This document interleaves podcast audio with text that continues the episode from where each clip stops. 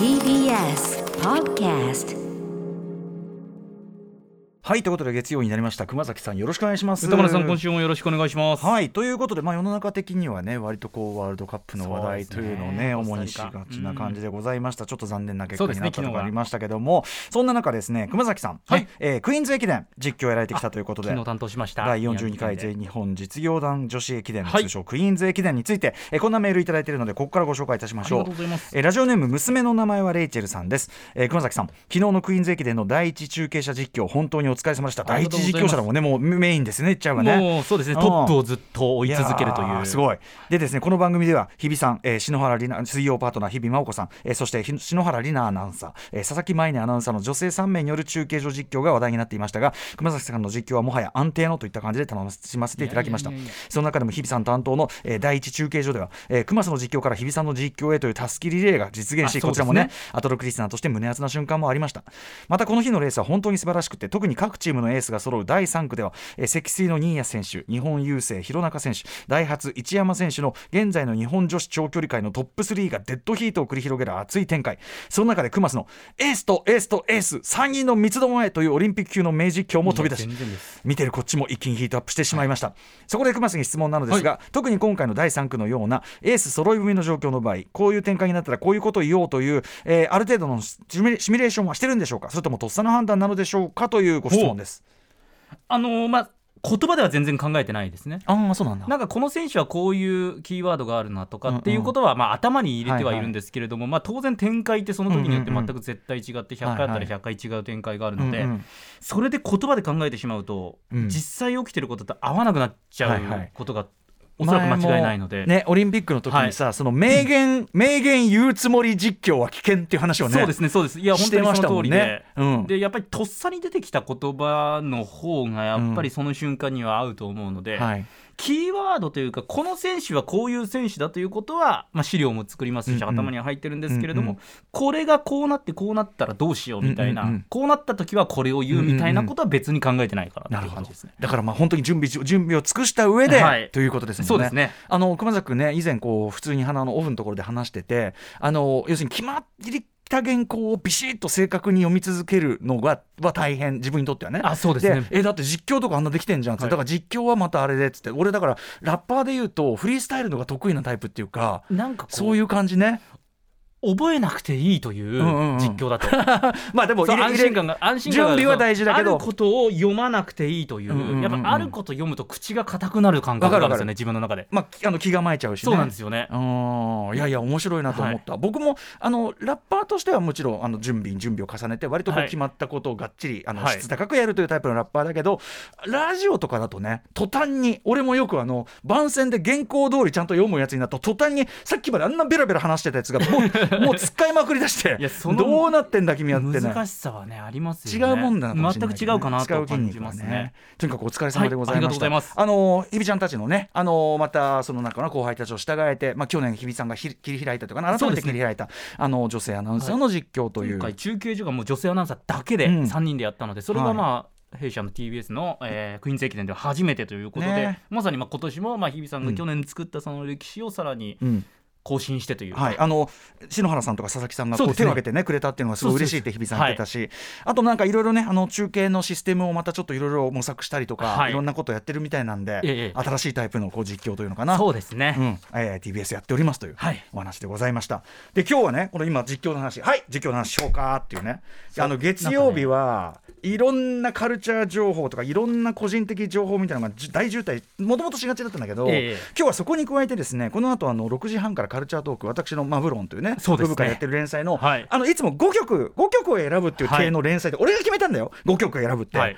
でも最近泣きが自分で入ってもう5曲無理だから10曲とか言い出して自分で決めたのに。はい。で、まあ、この放送の中では大体5曲とかかけるんだけど、その以外のところにもあの漏れちゃったその10曲の残りの曲をできるだけいろんなところにまぶしてかけていこうと思ういいですね。もあれば、はい。昨日大阪に私行ってきてですね、はい。シネヌーボーというところで森田義満監督未来の思い出上映とトークショー三沢和子さんとやってきて、はいそのメールも大量にいただいてる。でちょっとそのメールに関して皆さんあのこのメールに関してすごく皆さん素敵なメールをいっぱいいただいてるんだけどもう今日は先に宣言します。今日はこれはもう読むちょっと余地がないかもです。それぐらいいろいろありすぎるということですね今日はね。はいあのあこれは、えっと、森田義満上映会については明日以降話します、はい。すいません。もうそんぐらいパンパン。だからもうねあの曲をかけながら情報を上に乗せていくみたいな。とにかくあの 皆さん分かりますかね？カバンにものすごいものを詰め込んでる人いると思うんですよね、はい。もうパンパンに、はい。パンパンにもうポケットまで全あ部パンパンに。こんなもの。今日の放送それなんで。まあ詰め込みパッケージですねはい。もう。すごいかっこ悪いです。という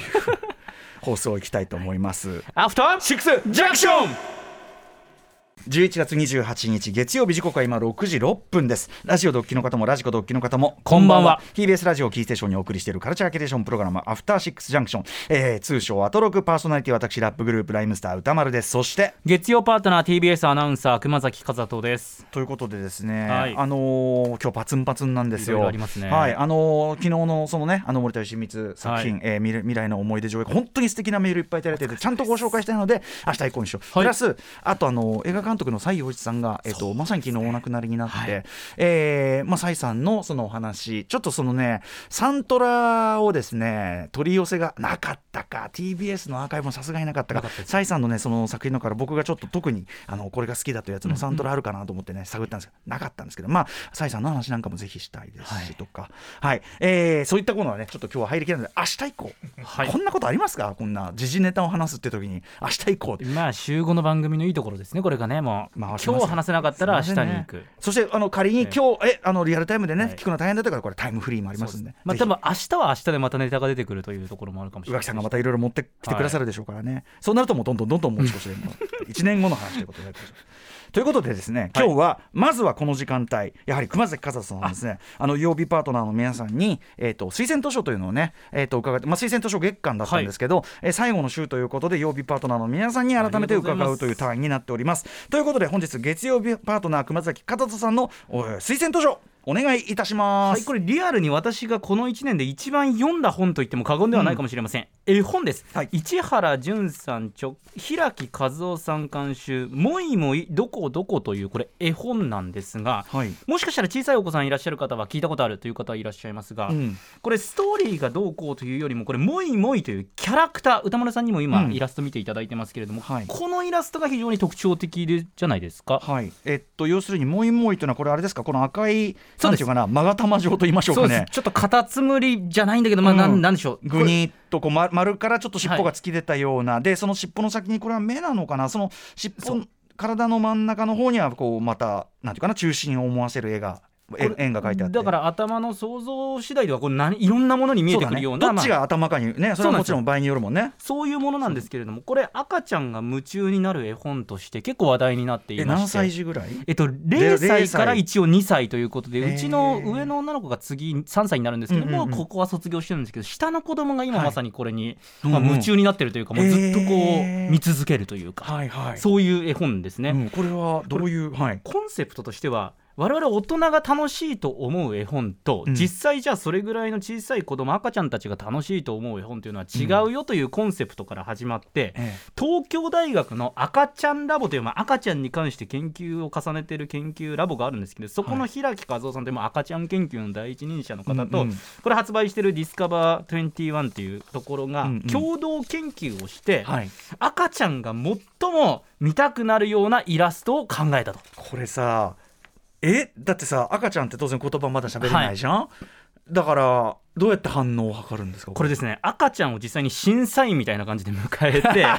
選択中止法っていうこれ方法があるらしいんですけど、うんうんうんどのイラストを赤ちゃんは一番見るか、ああうんうんうん。っていうのをこう何個もイラストがあって、はいはい。でその中でこの「もいもい」ってぜひこれ今運転とかしてない方で、はい。スマートフォンとか開ける方「うんうん。もいもい」で調べていただけますとその模様が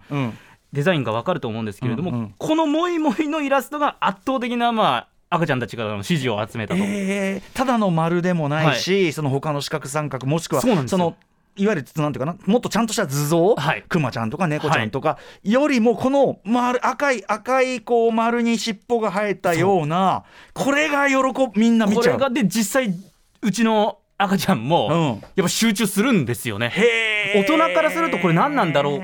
よくわからないんですけど子供たちからすると赤ちゃんからすると、うん。これがいい。これはだからなんでわかんないよね正直ね。そうなんですよ。でこれなんかイラストを募集するときにやっぱり赤ちゃんって顔とか目とかだとやっぱり集中しやすいんですって、うんうんだからそれ以外のもので目を引くものを公募みたいな形で集めていうんって、うんうん。で実際にこのモイモイが採用されたということで。でモイモイっていうこの名前自体も、うんうんやっぱモイモイモイモイってこう出てくるんですけれども、絵本の中に、はい。赤ちゃんの好むこの繰り返し音を採用するっていうのと、はい声に出しやすいマミムメモはがい。赤ちゃんをなんか声に出しやすいらしいんですよ、だからもうも、う。んうん。っていうのが採用されてこのモイモイという名前になって。じゃあもうもうは言えるようになるからそうですへえうちの子供とかもやっぱりモイモイっていうのは、はいでこのさこのキャラクターをもいもいだみたいな感じなのあもうそうなってくるんですよねへえだからもうこれがやっぱり、うんうん。やっぱり大人たちだとやっぱり絵本かわいいイラストだとかこういんうんうん。うストーリーいいなとかで選びがちなんですけれども、もう研究東京大学の研究とかがあってうんうん。これ別にストーリーがどうこうっていう話じゃないんですよ。むしろだからコミュニケーション用でしょおそらくさ「もいもいどこどこ」ってタイトルだから、その今結構さ例えばいろんな図像が書いてある中にもいもいがいるようなだからあのだんだんコミュニケーションが取れるぐらいの年齢になってきたら「もいもいだよ」っつって「わもいもいだ」ってもいもいどこかな？もいもいどこかな、はい。もいもいここ」みたいな指さしたりそういうはい。コミュニケーションっていうのも前提になってる。そう。最初の0歳の時とかはもうずっとこの「モイモイ」ってなんだろうと思ってうんずっとこう、うん開くとずっとこう目で追うような感じで、ちょっとこう喋れるようになってきたらこれを「モイモイ」って指したりとか、うんもいもいで今度もいもいどこかな？もいもいここみたいそうでなすそうです。ことになってきたりとか。でこれ「モイモイ」っていうのと「モイモイ」と「キーリー」っていうのと「ウルシー」っていうのがあるんですけどこれ全3作品あって、うんうんうん。3つの絵本があるんですけれども、うんうん。それ全て研究を重ねたもので赤ちゃんたちが夢中になると。えーこの赤ちゃん研究のプロセス見てみたいなこれね。どういうふうに実際、ねその選択中止法っていうんですか、うんうんうん。やってるのかとかは分たまにほらよく CM でさ財津一郎さんのさ「あのもっともっと滝もっと」がさ、はい。あの反応するとかさ そう。いう全くその大人が感知しえないさ周波数をキャッチしてる件って出るじゃない？反町隆史さんのあの「ポイズン」っていう曲を聴かせると赤ちゃんは泣き止むとか。それも見たよ。財財津さんはまだわかるよ。こうい。う甲高い人に反応するのわかるけどさ、なんでっていう。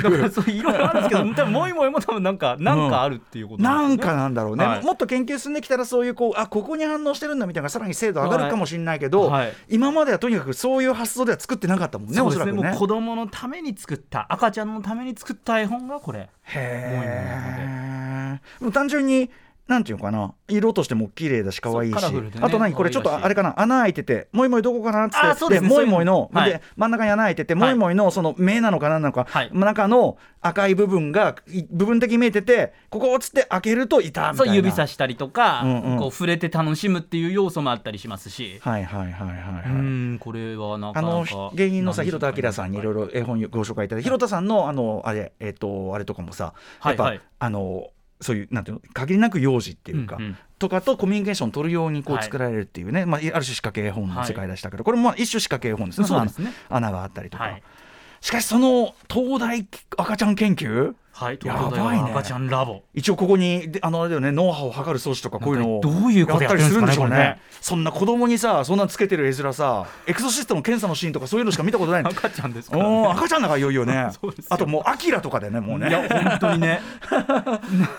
こうやってなんか持ち上げてる図みたいな。どういう感じでやってるんですかねこれね。じゃあぜひ皆さん、はい。あの赤ちゃんね。はい。あの、まあ、み身近にいらっしゃったり、まあ、今後、あのいらっしゃる予定があるお家なんか。あとはこうなんかプレゼントとあプレゼントか確かに。でもいいでしょうし。なるほどね、うんもい。もい、もいもいどこどこ、えー、ディスカバー21から出ている、えー、一冊でございます。はい。ありがとうございます。ありがとうございます。はい。じゃあ本当にリアルに一番。リアルに1年間で一番読んだ本と言っても過言ではない。いいですね。なんか、なんかすごいあの熊崎君しか出せない角度で、はあい見事なものでございました。ということで、あ、いいですね。このペースでいくと他の他のあの話もこれこれ今いいペース。はい、あ15の分ぐらい。この番組今今日はパあの荷物パツンパツンって言いましたけど、はい。無理にジッパー閉めてあのジッパー壊れるようなそういう事態を予想してたんですけど、これならいけるかも順しれない。調に吐き出してますねいけるやもでございます。はい、じゃあまあ早速ですが、あの推薦としてありがとうごうございました。ありがとうございます。メニュー紹介先言っときましょうか、い。本日のメニュー紹介です。はい。この後すぐはカルチャートークです。今夜は雑誌「ブブカ」で歌丸さんが連載するマブロンの最新号で推しているアイドル的ソングの紙面アイドル的ソングを紙面に先駆け紹介していただきます。お相手は担当編集者の森田修一さんです。はい。こちらはまず5曲か6曲かかけて、はい。えー残りのそのよ5曲か4曲は、えー、と番組全体にまぶしていきたいと思いますので でその上に乗せて熊崎君のいろんな情報を載せたりとかしてもらいますのでね。お願いいたします、はい。そして7時からは日替わりでライブや日替わりでライブや DJ プレイをお送りする音楽コーナーライブダイレクト今夜のゲストはこの方です。11月9日に3枚目のフルアルバム「ヨナオハウス」をリリースした翌学発4人組ネオソウルバンドヨナオが1年2か月ぶり4回目のご登場です。そして7時40分頃からは新概念提唱型コーナーアピールの行方。アピールが意外な転がり方をした思っても見なかった形で自分に返ってきたというエピソードを紹介します。そして8時台の特集コーナー「ビヨンドザカルチャーはこちら。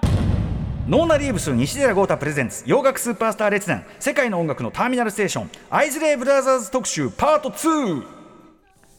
はいということで先月ですね10月24日にお送りしましたのがパート1でその時は兄弟3人で結成しヒット曲を飛ばした60年代を中心にお伝えしました、そして73年才能あふれる3人の若い弟たちを迎えまして6人体制でさらなる黄金期へ突入していったここまで伺いました。はい、えー、ということでとにかく今も世界中のアーティストによってまあサンプリングされたり、まあ、その影響を与えたりというそしてさらにはご自身たちでもニューアルバムをまだまだリリースしている、えー現役バリバリというはい。アイズレイブラザーズ、まさにあらゆる地地下鉄や JR ともつながる世界の音楽のターミナルステーションまるで世界の音楽の東京駅やと豪太さんの名言も飛び出しました。とにかくどのジャンルにもフラットでつながる生きるレジェンドアイズレイブラザーズパート2となる今夜は70年代中盤からここからがまあここもねあの渋滞なんですよ。名曲渋滞。もうどれかけてもこてかこはここで渋滞しちゃってるんです、ね、そうどれも欠かせない名曲ばかりなんでね、こちらも楽しみにしていただきたい。さらに今夜は12月14日水曜日に西寺豪太さんがリリースするソロ作品、えー稲垣潤一さんの「夏のクラクション」のカバー。こちらを、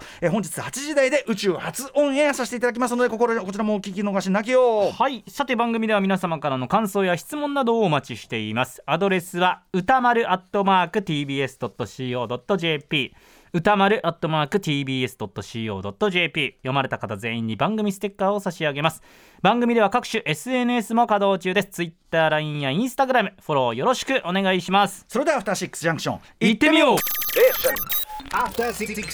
はいということであの非常にですねいいペースで来ておりますんで。いや想像以上に順調な、えーパンパンのね壊れかけのバッグからバッグが壊れる前に荷物を取り出していきたいと思いますのでどんどん今えき明日話そうかと言っていましたがやはり森田義満70歳2020に昨日、えー大阪シネヌーボというところでの、えー2000えー1992年の初作品、はい。えー未来の思い出の上映トークショーのお話メールご紹介ここでさせていただきたいと思います。はい、えーということでですねメールをまたすごくあのお越しいただいたリスナーの方からもいっぱいいただいておりまして相当ですねすごい来てるし、どれも結構なねボリュームですごく本当に素晴らしいいろんなこと書いていただいて、あの全て拝読しておりますし、あの特にですね池袋新聞芸座での上映会とかに比べても今までの中でも一番若い方が多くて。そういう年齢層はい、あのすごくそれが嬉しいことでしたね。ということでちょっといくつか代表的なところをこの時間にご紹介させてください。えーラジオネームコンサルコアラさんいきましょう。11月27日大阪シネヌーボーにて行われました森田義満監督作品未来の思い出ラストクリスマスの上映会および歌丸さん三沢和子さんご登壇の、えーアフタートークに参加いたしました。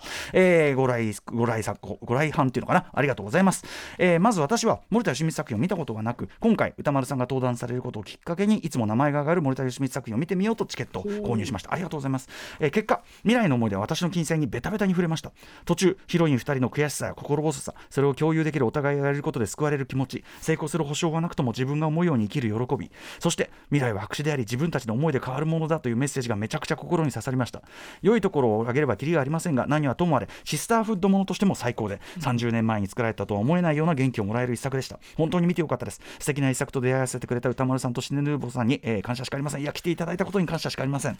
アフタートークは三沢和子さんとの軽妙な掛け合いに作品監督に対す関する補足解説、えー個人的な思い入れについてのお話まで盛りだくさんで楽しく聞かせていただきました、えー歌村さんや客席の熱量の高さに圧倒されつつも映画館での上映直後に同じ作品を慈しむ時間を共有有させてもらいその輪に入れてもらえたようでとても嬉しかったです。ぜひ他の作品も見てみようと思います。シネヌーボさんでは来年の秋も森田ソイスミス作品の上映をされるとのことですのでぜひその際はまたご来販いただけると、えーことを楽しみにしていますということで。そうなんです。ねまあその後にはさらにあのー劇中のなんていうのかな。まあ女性たちはい。2人が、女性2人がまあ主人公で。でまあなんていうかな。ある意味女性だから受ける理不尽な思い嫌な思いというのは、まあその作品の中に織り込まれてはいるんだけどやっぱり92年の作品でそこが今の感覚よりはちょっと軽めなこうタッチで描かれてるんだけど、まあ改めてやっぱり今の2020年の感覚すると、まあ、あの男たちというのは本当にもうアウト中のアウトだと、もう通報だっつって、みたいなことを、まあ、ちゃんと話してくれたのもよよかったですのようなことをコンサルコアラさん書いていただいてありがとうございますという。そうなんですよ。あのもちろんチケットも完売になってですね、はい。でえっと未来の思い出という作品。僕はあの森田清水全映画という昨年あの出しました出版しました森田さんの全作品をまあ詳しく詳しくあの分析するというね、えーそのあの本を出すときに、まあ、一つこう自分的にこう裏テーマとしてやっぱりあの森田さん例えば家族ゲームであるとか、あるいは非常に賞を取ったそれからであるとかもともと評価が高い作品、えーだけではなくて、あのーなんかいくつかの作品もっともっとちゃんとこの機会にあの再評価というか今の人が見ればもっと良さが発見できるはずだというようなものを推したいというのがやっぱり一つテーマとしてあって未来の思い出はまさにその中の一本という感じだったんですね。本当に、あのー面白いし普通に、はい。はい、そしてこの方もねコンサルコアラさんも書いていただいてますがシスターフッドものとしても本当にもう時代を先取ってるというか、あのー今見今見るからこその本当にむしろ映画になってると思うし。あとその創作というものにまつわるもう本当に普遍的な悩みですね。要するにあの創作活動をプロとして続けているために商業的な要請に応えることも必要かもしれないが、本当に自分がやりたいことをやらずして何のために生きてるのかみたいな。そういう問いでもあったりとかして、はい。あのーでまあそれがすごく客席の皆さんにこうダイレクトに伝わってる感じというのがすごくあったし、僕自身そのこのタイミングで見直したらもう何回も見てるんですよ、はい。なのにで本書く時もう知り尽くしてるぐらいだったのにまた一個発見があったと。あそこのとある場面の後ろの一見ただの背景無造作にいる背景の人々にしか見えない人たち実はこうやって意図的に配置してますよねっていうで三沢さんはあのその現場に撮影現場にいたので、ああそうですよと。私はそのその場面すごい好きであの実際に森田がそのように指示してました。でもあのピントが合うわけでもない。話と直接関係があるわけでもない。要するに図像的なこうデザイン。え画面のデザインにあたる部分なんで、はい。普通は気づかない。だから僕もあの初見でこれ気づくやついたらやべえやつだぞっつって、うんうん。でも何十回と見ていくうちああここもよくできてるみたいな。で三沢さんがさ確かにそうです。私は撮影時に見てたから気づいてたけどそうですよね。普通気づかない。でもそういうところまで仕込まれて。だけではなくてですね最後に客席にですねあの、まあ、毎回その時間の許す限り質疑応答みたいなことやりましょうってやるんですが、はい。あの手を挙げていただいて観客の方がですね指摘した部分があそれ気づいてなかったです。でも多分それあの家帰ってみなあのちょっとチェックしますけど多分意図的だと思いますみたいな、えーあまた新たなディテールが出てきたりして、でそれに関してね、えー例えばこれ大舞さん、えーがねこう書いていただいて、えートークショーでは、えー歌村さんが森田監督と未来の森で好きなところ好きな場面や演出や脚本上、えーの違和感、えー監督の愛らしさや演出について、えー三沢さんから当時の裏話、えーなどに加えフラットに視聴者として見た時の気づきや好きな場面について聞け聞けて大変有意義すぎる回でした。永遠に続けてほしかったですと書いていただきつつまた質問コーナーでのお客さんのある気づきが、えー歌村さんもそして制作に携わった三沢さんも知らないとのことで驚きでした。歌村さんが集合地だと大喜びしている姿を見て私も何か見つけたいとワクワクが生まれ何度も見返したい絵が確定しました。実際帰宅後見返しましたと。こんなのもいただいててですね。なるんですね。そう歌丸さんを思ってる人も分かった。やっぱりね、でもこれ別にその、はい、この未来の思い出だけに限らず、森田作品に限らず、やっぱりこういろんな作品って、特に映画ってさ、まあ、あの総合芸術だから、はい。その音楽もあれば、もうもちろん照明もあれば、そして後ろにいろいろ映り込んでるものとかで、でやっぱりその優れた監督ほど、言葉には全部しなくとも、もしくはね、もしくはあの三沢さんが言ってたのは、森田組っていうのはすごくこう、なんていうかな、森田さんのそのやりたいことっていうのを組んで、チームワークでやってるものだから、ひょっとしたらその、えっと、スタッフが気を利かして入れたものっていうのが入ってることで、はい、でで森田さんももちろんそれは全部分かった上で OK ならば OK だし、ダメならばそれはダメ出しするということだからそので特にそれはねあの電車の車両にまつわる一ネタだったのね、はい。で森田さん電車のこだわり強いから、うんうん。それはやっぱ多分意図的だと思われます。っていうようなことがあって。だからね今回もね僕もまた新たな気づきがあったしそしてやっぱりそのね集合地ってお喜びしちゃいましたけど、うんうん。皆さんと一緒に見る、えーよかったでしょここのとこみたいなとことかそういう熱気の中で見る喜び味わいました。そして大阪シネヌーボこれが本当にいい映画館で、いろんな映画関係の書籍とか、えーまあ、ビデオとかそういうのが並んでて、すごく文化的背景を感じさせ、えーそしてあの監督のインタビューみたいなもの外資家の海外の方のオンラインとかも含めて毎日結構密に組んでらっしゃる本当に素晴らしい映画館でした大変お世話になりましたというお話でございました。Junction.